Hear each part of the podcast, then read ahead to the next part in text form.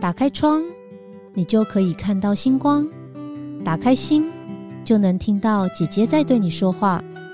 我是 Vivian，缘分让我们用声音相遇，让我带你走进姐姐的人生进行式，一起感受每个原创人生的精彩。Hello，大家好，我是住在瑜伽里的理长及酷讯搜索的共同创办人 Vivian。我不知道在大家的人生经验里面，呃，有没有一些好朋友或是闺蜜，就是即便常常联络或是不常联络，但你们在人生的每一个阶段的时候，大概走的路的方向都差不多。今天这个特别来宾呢，是一个嗯，呃，用一只手指头算可能。不够，要两两双手一起来算的。呃，这么久的闺蜜，那我们很特别，因为我们其实很小的时候就认识了，然后那时候还是这个青春年华的时候，我们从聊男朋友，一直到走入家庭，然后聊到事业。那每一个阶段我们碰到的时候呢，我们就发现说，即便是平常没有每天这样子在敲彼此，可是每到一段时间。我们对相同的事情，或是相同领域的事情都很感兴趣。那因为我这五年开始对身心灵的产业很感兴趣，呃，他也是。不过呢，我比较是在走深的这一块，而他呢就比较往心理学这一块走。他不但这个拿了这个催眠师的证照之外呢，也拿拿到了一些心理学教练的课程。那他运用这样的工具呢，其实帮助了很多周围的朋友。今天因为是太久太好的闺蜜了，所以呃，这这一个访谈其实我没有准备的太多东西。那我想说，自然的跟她聊天，可能也会看到更真实的我们。那我们一起来欢迎人生策略教练 Tiff。Hello，大家好，我是 Tiff。听到刚刚 Vivian 这样介绍我，有点不好意思。那他说小时候是真的，大概就是三岁之类的吧。然后的确，我们经一起经历了非常非常多的事情。所以，如果大家生命中有这样子的朋友，然后大家可以彼此一起成长，我觉得都要好好的珍惜。那像现在我，我平常大部分时间是在美国，这一次刚好有机会跟 Vivian 一起坐下来录这一集节目。我现在心跳的很快，因为内心很澎湃，这样子。对，你们不知道，因为其实我开始接下 podcast 主持人的工作的时候，其实我第一个通知的是 Tiff，然后我就说：“哎，我跟你讲哦，我现在要主持一个 podcast，叫《姐姐人生进行式》，然后你要来当我的来宾哦。”我第一个通知他，可是你看，我已经主持了将近快一年了，他现在才能回来跟我录。那最主要是因为他在美国啦，啊，那所以其实这一集我们已经讲了很久了。那 Tiff 很特别，他其实过去。去他呃很多呃他的工作其实都在很大的这种国际公司里面哦，那包括到后来呢，其实也跟我在同一个领域里面，所以我觉得大家一定会很好奇，就是你以前在这么大型的这个国际公司里面工作上班，当然我很清楚啦，你在里面的压力有多大，然后斗争啊啊，然后这个绩效啊等等，其实也把你就压得喘不过气来嘛哈，但是真正会让你走到呃，人生策略教练这一块最主要的这个呃心路历程，你可不可以跟我们大家分享一下？但是今天只有一小时，真可惜。我觉得可能可以讲好几天。那浓缩一下，浓缩一下。对，呃，其实就像 Vivian 说的，我其实，在专业的经理人的这个位置已经非常非常久了。然后，尤其是在外商企业，竞争非常的激烈。那很多事情都是必须用数字去衡量。同时间，就是说，在好还要更好的同时，对于我，等一下我会带到，就是我自己本身的。人格特质，对我本身人格特质，我觉得是一个永无止境的一个追求的一一条路，而且它速度是不能够慢下来。那所以在这个呃很长期的追寻之后，其实夜深人静的时候，我都会常常去思考，就是说，这真的是我要的吗？还是这是社会期望我做到的？那这这真的是我想去的地方吗？还是这是公司希望我可以达到的目标？那我到底真正要的是什么？在问我自己很多次，我到底要的是什么的时候，我回答不出来。但是如果你一坐下来问我说，公司策略要去哪里，未来短中长期的目标怎么做，我马上就可以在白板上把整个策略全部写得清清楚楚。但是我回答不出来，我的人生策略是什么？我觉得这是一个非常可笑的事情。所以我是因为这样，我就不断的去反思，我不断的去找任何工具，或者是上课，或者是探索灵性等等，可以帮助我去回答这个问题。嗯，所以这是我踏上这一条路很重要的一个转折点。那当然就是说，并不是我发现了我要追寻了，我就会找到，而是它是一个我们常常听听过一句话，就是你见山是山，见林是林。然后你突然看到，你觉得好像是这样，但是很抱歉，你马上又会掉入见山不是山。那我自己在见山不是山来回的摸索了十年，那我现在是我可以有信心说我是见山又是山，当然还没有到出家了，对，但是我会觉得说，哎，现在有到这个地步，所以我会觉得说，呃，我也鼓励大家说，这并不是一个特效药，而是是你跟自己的一个不断的反复的。询问跟验证的过程。哎，利弗，我你刚回答很认真呢，然后我也感觉到你很这个激情澎湃。就是我刚刚有点不习惯了，因为我把麦克风关掉。其实我们不是这个样子，我们再放轻松一点好了。哦，对对对，好好。那你觉得你开始接触九型人格之后哦，呃，当然我大家可以聊聊你我看到你的改变。不过对你而言，你觉得你自己最大的改变是什么？呃，我最大的改变呢？就是我刚刚提到的，就是说，当你发现了自己的某一个面相，然后你会以为你就是这样，嗯，可是学了九型人格，我就会发现，其实九型人格它不像星座或是什么，它会告诉你一个答案，就是你是狮子座，你是处女座等等，而是是其实它是在告诉你，每个人都至少有九个人格，至少哦，对，然后所以你，但是你一定会有一个主人格。不然你就要人格分裂，对吧？对，我正要讲说，所以我们每个人都是多重人格的性格喽。预设值绝对是多重人格，然后但是呢，呃，人格分裂者，我们跟他们不同，是因为我们很清楚主人格是谁，然后通常是他在主导事情。可是呢，有时候在我们呃有压力模式或者是在成长很开心的时候，我们可能会发现，哎，我们的人格跟平常稍微不太一样。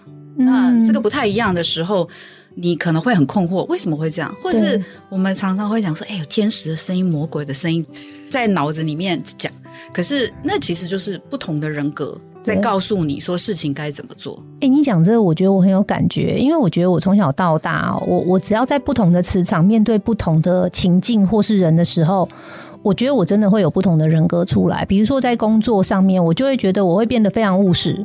嗯好，然后非常的这个怎么讲，就是绩效导向，对，好，非常的实在，对，好，然后可能也非常的冲。可是其实我生活中啊，Tiff 知道啦，我生活中其实糊里糊涂的，然后我也不是很喜欢在乎，呃，就是说，呃，有一些事情其实我不是看的那么重，嗯，那我就我有时候就会觉得很奇怪，就是说为什么我某些时候我是这样，某些时候我是那样。所以这这就是你刚刚说的多重人格的一部分嘛？对，其实我们都有一个主要的人格。那我稍微带先带到一下九型人格的核心的理论。嗯，它核心的理论，它就是说，其实我们每个主要人格，就是我们天生生下来，我们一定会有一个所谓的防卫机制。对，那这个防卫机制是做什么？其实它是为了保护我们。当有一个东西让我们害怕的时候。我们的小我，我们的防卫机制会出来保护我们。可是随着我们年龄的增长，其实我们是可以摆脱这个防卫机制而去成长。可是大部分时候，如果我们没有一个系统的方式告诉你，就是说，哎，其实你的成长阶段，你可以 A B C D E 这样的路去走，你可能会一直卡在原有的模式，说，哎，其实以前的我不是这样，为什么我现在变这样？会自我怀疑。嗯，对对对。那所以你这样说的话，那我们不同时期如果在测九型人格的工具的时候，会有不同的结果吗？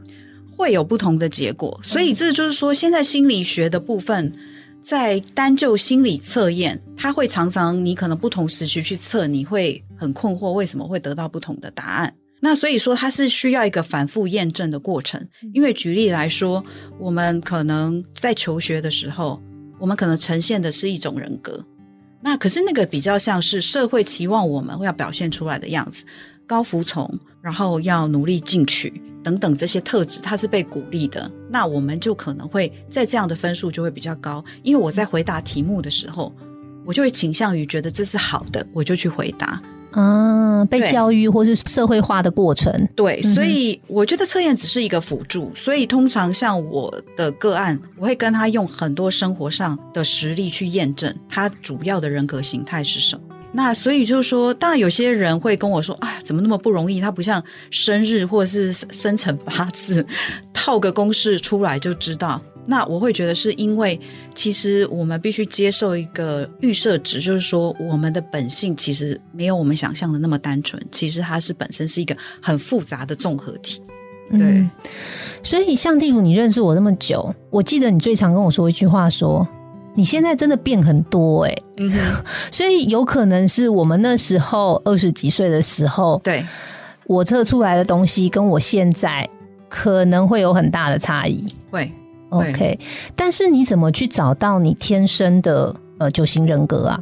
我自己的部分，我因为我从第一次接触九型人格已经是七八年前了。那那时候，呃，是因为我是在娱乐传播界嘛，那我会需要帮助很多的艺人等等去找出适合他们的路线。嗯然后我刚好那时候有发现这样的一个工具，然后我就去接触。然后那时候我其实测出来的人格，跟我后来七八年之后不断的自己沉淀验证，其实是完全不同的类型。嗯哼，对，然后等一下可以多聊。但是为什么会有这样的状况？就是我刚刚提到的，就是说你在某个时期的人事时地物之下，我们人会倾向于去呈现一个外界希望我们呈现的样子。那所以我会觉得说，我们之所以必须给自己一段沉淀的时间，是因为我们必须认知到，我刚刚一开始一直在问的自我问的问题：我到底要什么？我到底是谁？我想要成为什么？而不是别人告诉我。那你有经过呃有碰过什么样的个案？就是他可能测出来的时候，你发觉这不是他真正的性格。因为我记得 Tiff 有跟我们讲过说在你情绪比较负面的时候，或是你现在正在遇到大事的时候，其实测出来有可能是你的侧翼性格。对对那可是你的个案不一定都是像我一样跟你很熟，嗯他可能是跟你不熟，或是只是见过一两次，然后成为你的个案。那你当你测出来，你判断说，因为他现在的情绪很高亢，或者他遇到一个大事，这可能是他的侧翼性格的时候，你要怎么去再让他去，就是应该说让你帮助这个个案去找到他真正的性格，然后去协助他和辅导他。我会觉得说，这时候呃，我因为我后来也有学催眠，拿到执照嘛。哦那，嗯我会觉得说，催眠也是另外一个辅助的工具，就是说，因为我们在心理学部分，如果你是牵涉到人格测验，那那我们都是在理智清醒的状况之下去回答那些所有的问题。啊，对，对，那我刚刚讲的就是说，社会期待我们要的形象，这时候理智脑会进来，嗯，所以以就是说，测验结果不见得百分之百就是那样，就是因为他必须要有一些实例来验证。那如果加入催眠的引导的话，因为催眠可以帮个案带入潜意识的状态，那带入潜意识的状态的时候，就可以去问一些他真正遇到的恐惧是什么，他在什么样的情况之下，所以他会有那样的意念的发生，然后在他遇到一些他想要逃避的事情的时候，是什么样子的状态会诱发，就是 trigger 他会想要逃避，嗯他在逃避什么？这些都是一些比较深层、比较内在的事情。嗯那比较深层、比较内在的这些事情呢，其实可能必须催眠之后，他自己才会说出来。嗯因为在表意识很清醒的状态之下，其实我们不会让人家轻易看到那个部分。那第五，你觉得我测九型人格的人格是我吗？我觉得是你啊，因为是我吗？吼，你终于有活出自己了。对对对，而且而且我觉得很有帮助哎，因为当我知道我自己是二型跟七型之后，我就发现说，哦，原来为什么在某些时候二型我记得是助人型嘛，对，然后我终于知道说，为什么我喜呃我喜欢，而且我乐于用成就别人的方式，然后感到满足。对，哦，对，因为后来我就发现说，我以前会在想说，这样是不是因为是一个没有自信的表现？其实不是，它是一种人格的特征。对，嗯，，对，所以这跟自信无关，这比较像是因为你本身就是助人的这个念头非常强烈，无所不在，嗯 所以你就会去找任何需要你帮助的人，然后你自然而然就会发现，你身边会围绕很多需要你帮助的人，然后所以你就会在这样子的部分去建立你自己的存在感。可是恶行这个就是原始的状态，对，那如果你必须进步，你必须嗯进步的话，你就要回到就是说，我不是因为帮了谁而证明了我的存在，嗯而是我必须接受，我即使不帮任何人，我依然是个完美的存在。嗯，所以这反而是恶行的功课。懂，对你不是找说，哎、你你这边需要帮忙吗？你你需要我怎么样吗？对，你不需要做任何事情，你都可以觉得很满足的时候，那才是你进步了。哦，哎，这句话你没有跟我说过哎，但是，哎，我要把它写起来。对，嗯，哎，那为什么市场上这么多的这种心理测验的工具，嗯你会选择九型人格啊？因为九型人格是比较有一些，嗯，应该是有一些灵学的背景在后面支撑。嗯那因为它的渊源蛮久的，它就是一路从几百年前苏菲教派就出现了这个数字三六九就开始，然后就是有一些玄学的概念在里面。那为什么我会觉得说纯粹的心理学还不够，还要让有一些在那个灵性层面要进来的？就是说，因为在里面，在我学习的过程中，里面有不断的提到，就是说你必须去自我往里面去醒视、去挖。然后你要从里面去找你自己的答案，然后你必须在自己所谓灵修的过程之中，去反复的问自己这些问题。如果心理学就理论层面来看，你可能呃，一般咨商师可能会引导你去做到这些事情，可是最终我觉得他必须回到，你必须把这个 power 跟这个能力留到自己身上，因为这是你必须一辈子要面对的问题，嗯，不是问题，应该一辈子的功课。嗯对，，它是一辈子的功课。那这九型人格到底是有哪九型？其实它每一个都有一个标签，好，但是就是说，其实我不太喜欢贴标签，因为它嗯等于就是说，哎、这个名字到底是什么意思？我还是讲一下。嗯一型，第一型是完美型，第二型就是助人型，就是。B 边的型，第三型是成就型，其实刚好就是我就是第三型，第四型是原创型，第五型是理智型，第六型忠诚型，第七型是活跃型，第八型是领袖型，第九型是和平型。嗯那当你听到这些名字的时候，你就会觉得，哎，你会有一个联想，就是说，哎、嗯这个人，例如说助人型，那 Vivian 是只有这个特质吗？嗯其实也没有。嗯，对，所以就是说，助人型呢，基本上呢，只是在告诉你，就是说，你这一生很主要的功课可能会落在哪一个 topic 上，就是我刚刚讲的，就是说，你一生面对的功课就会是，你不需要帮助任何人，你的人生都是圆满的，你你要努力追求的是这件事。嗯那同时间呢，你可能会有两个侧翼，像刚刚讨论到的侧翼，其实侧翼就是你的主型旁边的两个数字，就左右的数字，一跟三，对。嗯哼，对，就是你的左右护法的概念。对对对，左右护法的概念呢，基本上它不是你的人格主要内在里面你追寻的，或是你一直要平衡的东西，它比较像是你外显的表现。等于你就想说，哎，你是将军。那你要打仗的时候，你先会派左右护法出去，嗯，所以你不见得会把你的最核心的样子给别人看，你不会让人家很看到，就是你很渴望的帮助他。对方可能会先看到你，假设你是先派三型的这个左护法出去的话，那他们就会看到一个非常亮眼、非常善，就是健谈。然后可以帮他们在很多的困扰上，你透过谈话去跟他梳理，然后他在这里他就获得了帮助。嗯可是你显示的，你并不是说啊，让我来帮你，嗯而是你透过一个很健谈，然后可以旁征博引的告诉他，就说，哎，你的人生可能遇到什么问题啊，你要怎么解决啊，怎么的，这样子很呃健谈的这种，就是比较三型会表现出来的状态。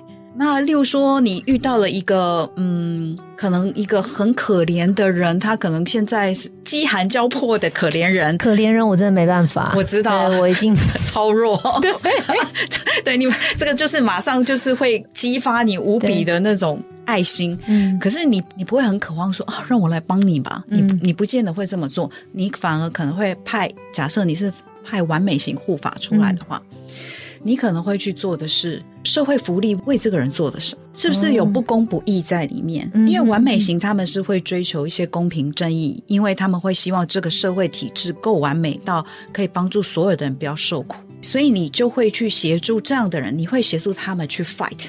是不是有什么体制没有照顾到他们？嗯你会希望让这个体制变得更好，嗯因为你会觉得你不只要帮助一个这样的受苦人，而是你看到了这个苦，你就像菩萨一样，这样千千万万的人都受这样的苦，你想要找一个源头解决的方式去解决这件事情。哎、你说没错，因为前几年不是那乌俄战争吗？嗯然后其实乌俄战争说真的离我非常非常的遥远，但我那时候确实有在试着找各个机构，看我能够怎么样可以尽我微薄的力量，好、可以去帮助那些难民。这就是你的一行就会露出来了。哦因为如果用一般的助人型，其实就是这个人来到你面前，你会很渴望的帮他，帮完就解决了。可是你不见得 always 是用这种的方法，嗯你有时候会觉得你觉得应该要用一个更高层次，而且是体制面可以解决的方式。哎、我忘记你是什么型，我是第三型，成就型。可是我们都会有两个，你不是那时候测出来都会有两个最高分跟第二高分吗？对，其实第二高分不代表你有那个人格，而是是你为什么会显现出那个人格的特质。你可能就要思考，就是说你周边是不是有这样的环境，或者是人，就是人事物在鼓励你有那样的行为。因为哦每个人的，我刚刚讲说，你所有的人格只能有一个 leader，嗯，然后你最后就是要把所有的人格整合成听这个 leader 的话。哦，哎、所以我的那个第二高分，一般我们就是可以先忽略它，对不对？对。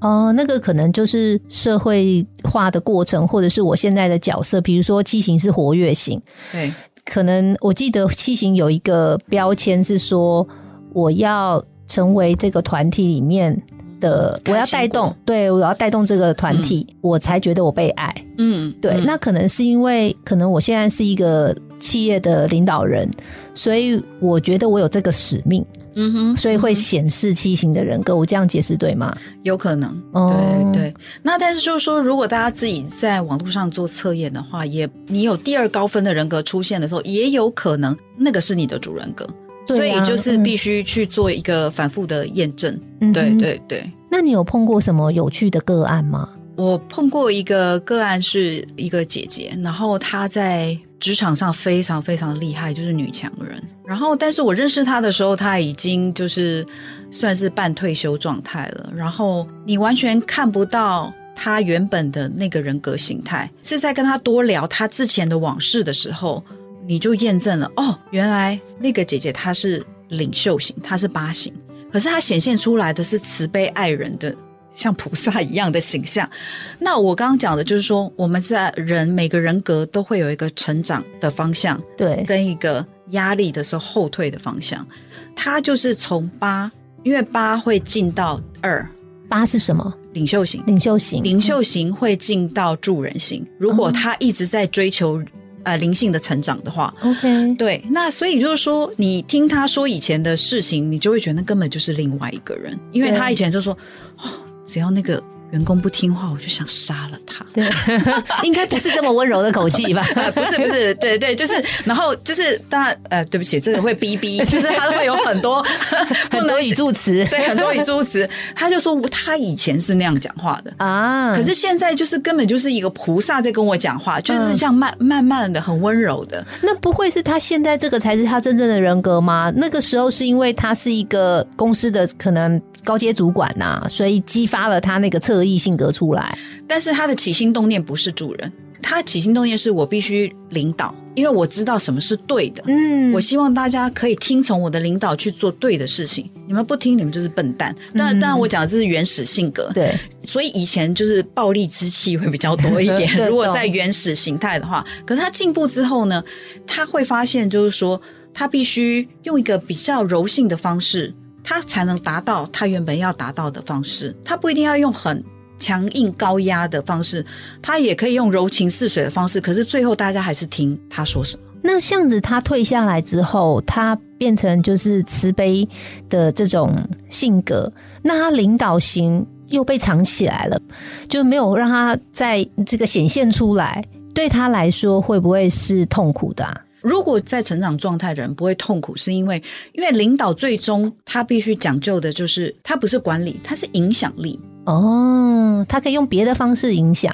对我，因为以前是你可能坐在一个老板的位置，你有那个权利，你可以去管理对跟规定别人要怎么做。对可是最终他必须等同于影响力，因为如果最终员工是，对不对？你对你你上有政策，下有对策的话，这样也没有用。对对，所以对领袖型的人来说，最终是他必须要有人 follow 他。懂懂，他不一定要用权威式的方式来让人家 follow。懂。那刚刚地府你说你是三型人，我今天三型说是成长型嘛，成就型，成就型，你可以谈谈成就型是什么样的人格特质吗？，对我在找自己的主要人格的时候，也是走了很多就是冤枉路，嗯 因为我我曾经贴标签贴自己说哦我是七型，嗯就刚刚讲的那个对享乐型也是贴很久。对，那为什么那时候我会觉得我是七型，然后也不会怀疑，就是因为。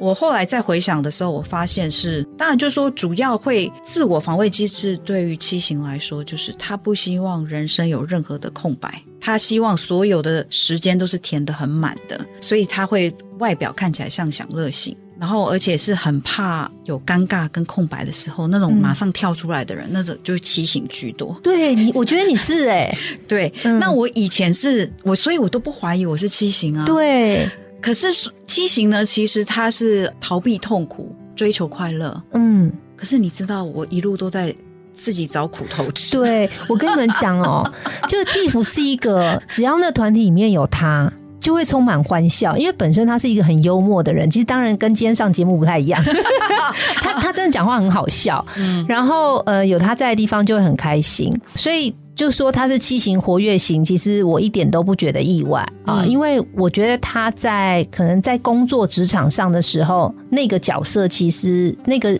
人格特质很鲜明，但是当然 Tiff 的痛苦。和这个一路成长这个过程，我是很清楚啦。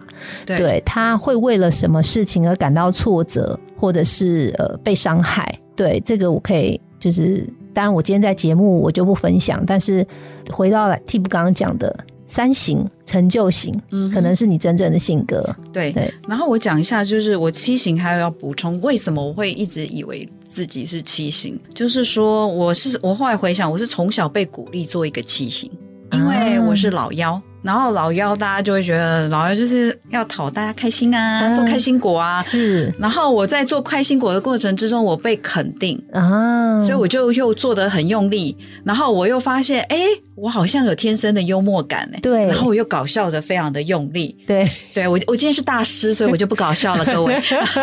然后，呃，所以我就一路给自己这样贴标签。对，然后后来一个非常重要的关键点，我发现自己不是七型，是呃，我后来到美国，我就是在跟一个九型人格大师就是在上课，然后我们做了一个非常深度的测试，嗯然后那个测试测出来，我是二跟三的分数最高，七反而还好。OK，然后后来我就跟这个老师问，然后不断的验证之后，就刚发现就是我儿时就是被鼓励这件事情。那我鼓励这个的这件事情的起心动念是什么？就是说为什么人家觉得你做开心果？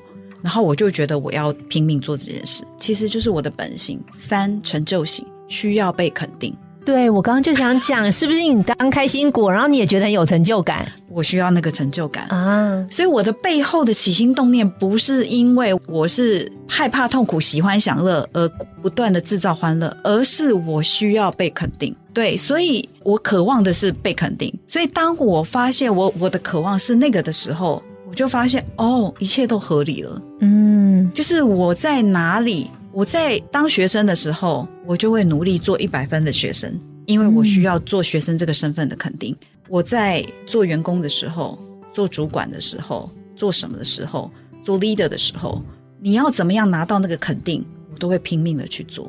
嗯，然后甚至后来身为一个妈妈。玉远最清楚了，妈妈是全世界，就是她听我讲，她就会觉得说哇，妈妈是全世界最难的工作。真的，对，就是我也是会想要在这里做一百分。那当然就是说，这跟我后来人生第二人生的转折都有很大的关系。然后我就是需要非常多的肯定，嗯。累不累？超累。后来才发现，对 对，哎，那三型跟一型我觉得会有点像，因为我刚刚想到说成就型就是你一直想被对方说，哎，yes，you are right，好，you are good，好，嗯，所以很这样，就是你当别人这样对待你的时候，你就会觉得你被爱着，而且你存在。对，完美型也是蛮类似的啊，因为完美型就是我总是要让别人看到，哦，就是也是说 you are good，你很好，嗯，他才会觉得他有存在感。那怎么去区分一跟三呢、基本上一呢，它不是 you are good 而已，它是 you are perfect。哦 所以对，所以就是说，他的这个 perfect，他就是在追求一个状态，嗯完美的状态。嗯他不是追求，因为他这样，所以他可以被爱，不是。他在追求的是，我是不是永远都在做对以及完美的事情？我有没有让这件事变得更完美？我够不够好？对。那三型的部分不一样，因为他需要的是外在给他的肯定。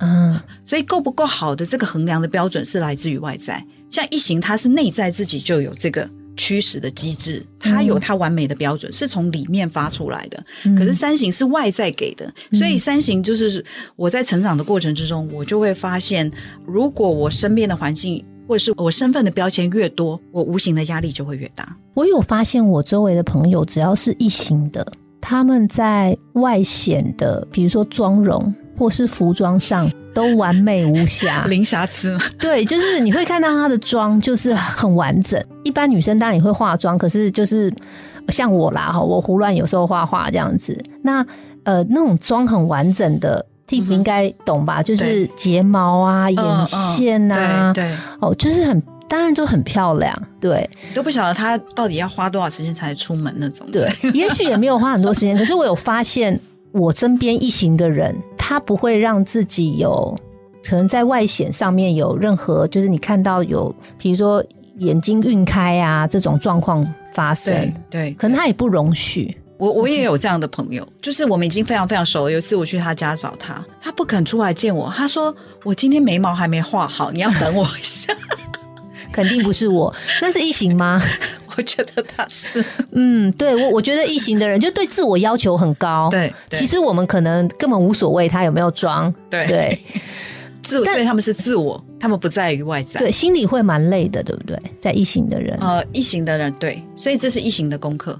他必须知道，就是说他的这个标准以及他的这个坚持，真的有有这个必要吗？OK，那我们刚刚谈了一型、二型、三型、四型呢？四型呢，如果用一些比较来讲，就是艺术家居多，原创型，艺术家居多，因为他们天生就是非常的有创意，然后当然就是稍微会多愁善感一点，因为情绪就是他们最大的超能力。可是你在运用情绪的时候，它就是会有正的跟负的，所以这个是四型，他要一生的功课，他必须处理自己的情绪。那所以你可以看到，就是有一些艺术家他在做画作啊或做创作的时候，他就是会有一个很澎湃的能量出来，那个就是四型，他们很多都会有这种丰沛的创作能量。但同时间就是说，外在的人可能会觉得啊、他们稍微有点情绪化，那是因为的确他们天生里面就有很多很澎湃的情绪在里面，要去 manage。所以所以这个型的话语是说，如果你没有感觉到我的情绪，我就不觉得被爱吗？是这样子的解读吗？呃，对，其实哎，你很有天分，马上就 catch 到了。是吗？然后，然后你没有感受到，如果另外一半没有感受到的话，他就会陷入自己的一个 drama 里面，就会自怨自艾。可是其实外人可能更搞不清楚他在难过什么。哦我不知道你有没有遇过这样的的朋友，就是有就是小宇宙很多，对对，可是可能有些事情根本大家没有放在心上，啊，过了就过了。可是他觉得，哎、你怎么没有看到我？嗯，你刚刚说了一句话伤害我，或什么之类，就很、嗯嗯很 emotional 啦。对对对。嗯可是 emotional 呢，就是我我在觉得在事情身上，它不代表是个好或不好，对，而是那是他们的我都会讲说，每个人格的这个都是他们的超能力。对就是如果你把它用在对的地方，这就是你的超能力。所以就是说，带有这个情绪的人，他就可以感知情绪，因为感知情绪的话，你就可以同样可以感染别人。所以就是像哎一些艺术创作啊等等，他们为什么你看到他的创作，或是你看到一些剧的时候，你会、嗯会被感感染到，嗯，那就是他在里面赋予的这个能量。对，我觉得 T 文刚刚讲的很好。我觉得九型人格里面其实没有对错，对没有什么好跟不好，没错，就是每一个性格它，可能我刚刚用这个把这些性格标签化不是很好的举例，但是其实因为通常这样标签化，大家比较清楚明白啦。嗯嗯嗯但事实上，不管是完美型啊、原创型，都没有什么好坏或是优劣，就是像蒂芙说的，这些就是你的超能力。那如何让这些超能力可以变成，不管是你的人际关系哈，对或者在事业上面的一个助力，对那就是你有好好的在运用你九型人格里面的特质。没错，没错。像今天早上我看到一个新闻，我觉得还蛮难过的。那个小蜘蛛人啊，那个 Tom 哦，Holland，、对，他就是在进进入那个演那个人格分裂的那个剧里面，他进入太深了，然后他卡在里面出不来，然后他就必须吸引一段时间。我在猜他可能也有四的人格在里面，是因为他如果这么进入那个角色，他抽不出来的时候，代表就是说他把自己的所有的情绪跟什么都投射在里面了。对，所以就是说，但是你看到他在演其他的剧的时候，他好好发挥他的超能力的时候，其实你就很喜欢他，所以他就是一个很好的演员，然后感染力也很强。所以就是说，我会觉得，呃，九型人格他告诉你，就是说你主人格是什么状态，你的功课是什么的时候，其实都是在提醒大家，就是说，其实每个人都像漫威英雄一样吗？你有那个超能力，可是同时间你就会有另外一个你要 handle 负面的部分，这个东西你要怎么去 handle 它？那古代人研究了几百年的这个方法，其实是可以参考，因为我们知道世界跟科技一直在变，什么不变？嗯人性不变。嗯哼嗯哼。那五行呢？五行是是什么？你刚刚有提到。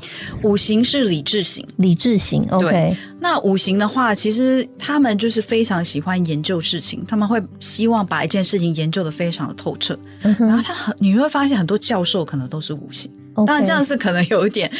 有有一点对对贴标签，但是标签，但是就是很容易会发现，然后而且五行的话，你会发现他们通常是这个世界的旁观者，他们不太会进入在某一个局里面。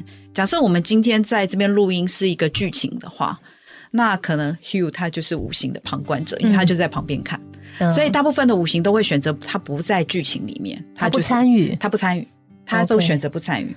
那所以我只有听到一个我个案的状态，就是他交往了一个无形的男朋友，所以她心就很累，因为她永远不知道这个男的爱不爱她，因为 那前提要看他本身是什么型，如果他是四型就很辛苦吧。他不还好，他不是四型。哦对，但是他是七型，所以也蛮累的，因为他觉得他怎么样他都不开心，就是可是对方不是不开心，对方只是没有那么多情绪。对对，或者或者是我喜怒哀乐都是这个标记。对 对对，我懂我懂。嗯，对我身边也有这样子的人。对对对，那五行就是他们是非常的理性分析者，所以就是说，当你在很情绪化，你需要有人叫你冷静下来，然后分析事情给你听的时候，哦，马上去找五行。嗯 对对对对，，OK。那六行呢？六行是忠诚者，那忠诚型的话，其实在亚洲比较常会发现忠诚型。对，但是不知道是因为是社会鼓励这个人格形态，所以大家测验出来这么多六型，对。还是就是我们亚洲人就是比较多六型。那我我先岔个题，就是说，呃，三型刚刚讲成就型，三型是很需要舞台空间，然后是比较对个人主义，就是 spotlight 要照在我身上，对。那他六型是比较是希望群体，然啊后最好有一个 leader 让我 follow，我会很有安全感。那所以就是说，在美国测出九型人格，三型多到爆；在台湾测没有什么三型六型多到爆。对，为什？么？嗯我觉得是跟社会文化有关。你说真的有这么多美国三型人吗？对，其实我也我觉得不见得，但是他们的教育鼓励你，嗯每次都说密密密，然后对举手要老师点名，因为他们就是鼓励这样的方式。就英雄主义嘛。对，没错，对没错，嗯，对对对，哎，那所以这么说的话，我觉得在工作职场上啊，哈，或者是直属关系啊，或者是感情的交流里面，如果你的型跟型配对了，嗯哼，那你们的关系就会升华，就会很好。哎，对呀，对，比如说，呃，如果你的老板是七型人，他就要舞台。他喜欢聚光灯，他就觉得有存在感。对，刚好他旁边就是六型的人，是忠诚型，一直把他这样子哇，不要说捧着啦，但是就是服从对他来说是他很快乐的事情。对，那这老板就成功的几率就很高，然后在工作上也会很快乐，就两个人都很快乐。但是这个在因为在组织管理，我们也有。在上九型人格的时候，我们有一个 session，就是专门是你如何应用在组织上面。对，那组织上面就是像你刚提到，我们难免会觉得说，哎，我们在找人的时候，我我如果是主管，我当然是要找一个跟我可以契合的啊。对，我不可能找一个人一天到晚来了扯我后腿，对吧？或者一直跟我抢舞台这样。对对，麦克风是我的。对，所以但是其实这个就会有点偏差，就会是说，当你这样子的比例太高的时候，你就会。看不到真正你需要活出的状态，因为如果一个畸形的老板，他不断的被鼓励，就说：“哦，老板你好棒哦，你怎样？”可是畸形有一个问题是虎头蛇尾又善变。那如果说他旁边都是六型，说好棒好棒，然后你就会发现这家公司就是每每个月都在改目标。对，所以旁边要再 再加一个五行的，五行跟一行的，五行跟一行的就更完美了。对，这个团体里面。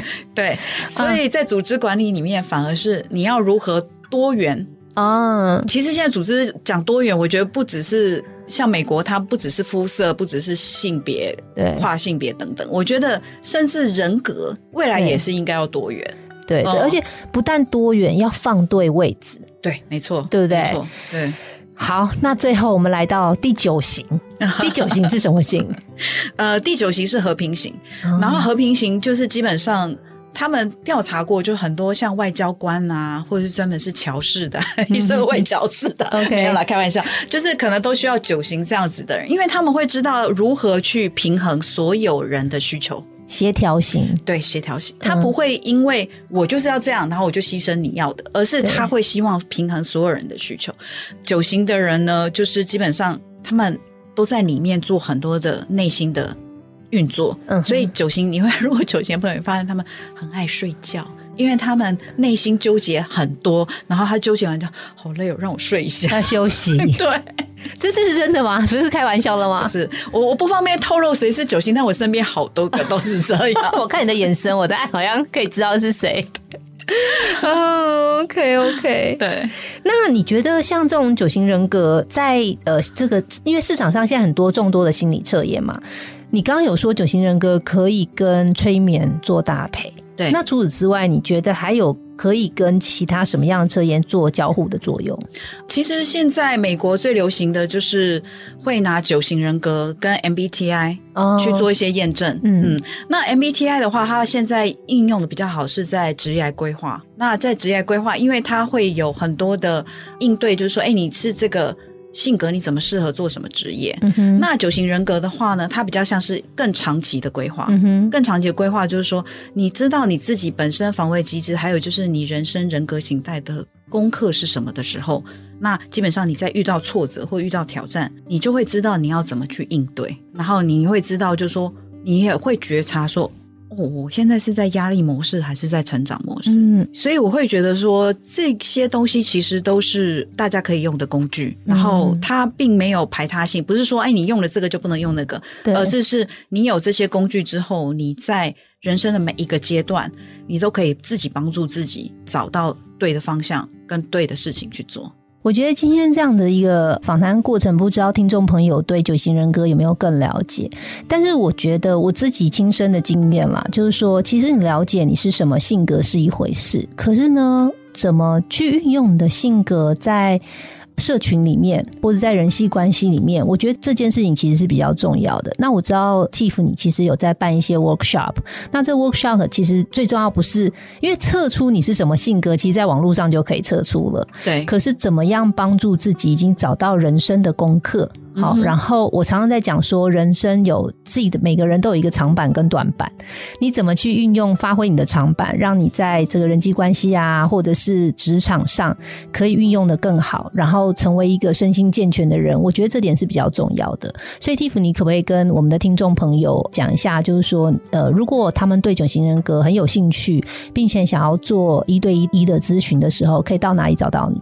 呃，谢谢 Vivian，就是大家可以用那个网页上的 QR code，然后加入我的 Line，可以直接跟我联系。那基本上我提供两种方式，就像 Vivian 刚刚提到，一个是一对一的咨商。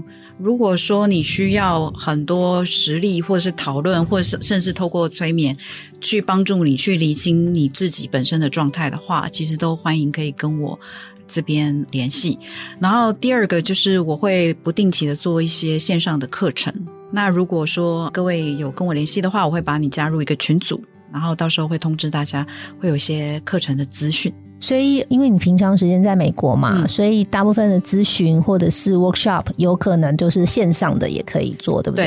对。好的，你刚刚说从网络上找到你是从 Facebook 脸书吗？OK。对。好的，那脸书要打什么可以找到你呢？大家打醍醐觉醒，如果很难打的话，你就打 T I F F A W A K E。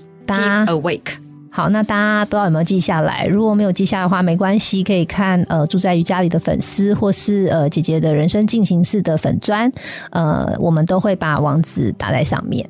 OK，好，那我们这是一个晚间的节目，会在九点半播出，所以现在的时间也差不多十点了。